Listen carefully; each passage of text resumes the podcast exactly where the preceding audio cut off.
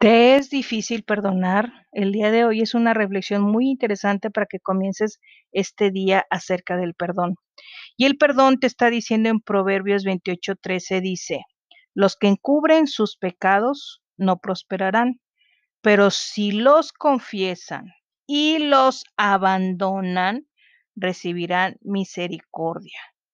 Y bueno, esta viene siendo la versión, la nueva traducción, la, la NTV, eh, nueva traducción viviente y después les voy a hablar acerca de las traducciones. Y la reflexión que nos dice aquí Anónimo dice, en un juicio hermano se castiga el que confiesa su culpa, en el divino se le perdona. Bendito Dios. Y con esto te quiero invitar el día de hoy en esta reflexión. ¿Te es difícil perdonar a alguien? Recuerda si eres creyente, en donde dice el Padre nuestro, perdona nuestras ofensas como también perdonamos a quien nos ofenden. Si nosotros no perdonamos, la misma palabra dice, si tú no perdonas, Dios no te perdona. Si tú perdonas, Dios te perdona, porque nadie somos perfectos y nosotros también podemos ofender, podemos lastimar, podemos herir a las personas, pero si no les pedimos perdón, Dios no nos va a perdonar. Y si no perdonamos, tampoco Dios nos va a perdonar. Entonces, si tú no perdonas, Dios no te va a perdonar. Entonces, ¿qué es lo que podemos decir?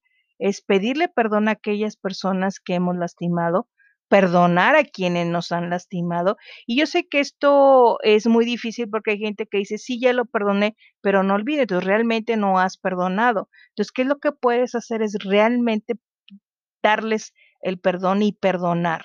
Perdonar porque si tú no perdonas, escuche bien, y está eh, escrito en la Biblia, Dios no te va a perdonar.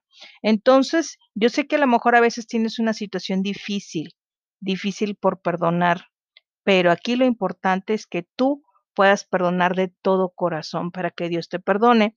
Y esto recuerdo en el caso de un eh, que está en YouTube de un asesino serial que toda la gente al momento de que eh, fueron los familiares casi se le fueron la yugular con todo ese odio y resentimiento.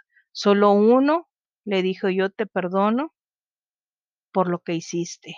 Y es la única forma donde él se conmueve y medio quiere demostrar su arrepentimiento, pero ojo también con lo que dice aquí en Proverbios 28:13.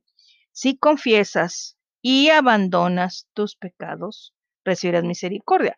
Porque si yo, por ejemplo, estoy cometiendo adulterio y yo le pido perdón a Dios, pero sigo cometiendo adulterio, ahí no va a haber misericordia.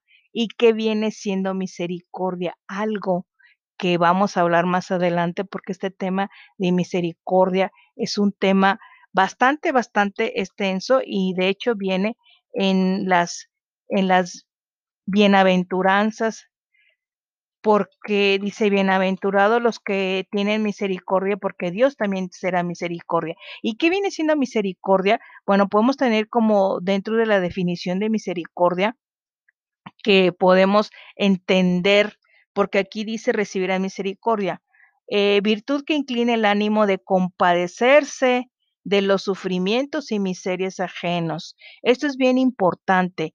¿Por qué? Porque si tú te compadeces de los sufrimientos, no que tengas lástima, si te compadeces de los sufrimientos y de las miserias ajenas, eso es misericordia. Entonces el día de hoy yo te invito a que si tú no has perdonado, perdones a esa persona, por más difícil que sea, si fue un agravio de tu papá, si fue un agravio de tu mamá, de tu esposo, de tus hijos, perdona, de una amiga, porque recuerda también la Biblia dice, algo que me llamó mucho en, en Mateo, el primer libro, del primer evangelio que viene en el Nuevo Testamento, dice, ama a tus enemigos, bendice a los que te maldicen, porque sí, es muy fácil, mucho, muy fácil amar a nuestros amigos, pero amar a nuestros enemigos, ese viene siendo lo difícil. Entonces la reflexión del día de hoy es el perdón. Yo te invito a que perdones y que también puedas pedir perdón, pero tú puedes decir, es que yo no veo a esta persona, esta persona ya no está, porque a veces nos cuesta también pedir perdón,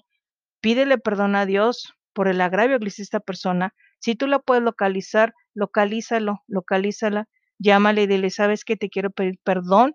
Si te ofendí, si te agredí, yo te quiero pedir perdón. Bien, esta ha sido la reflexión del día de hoy.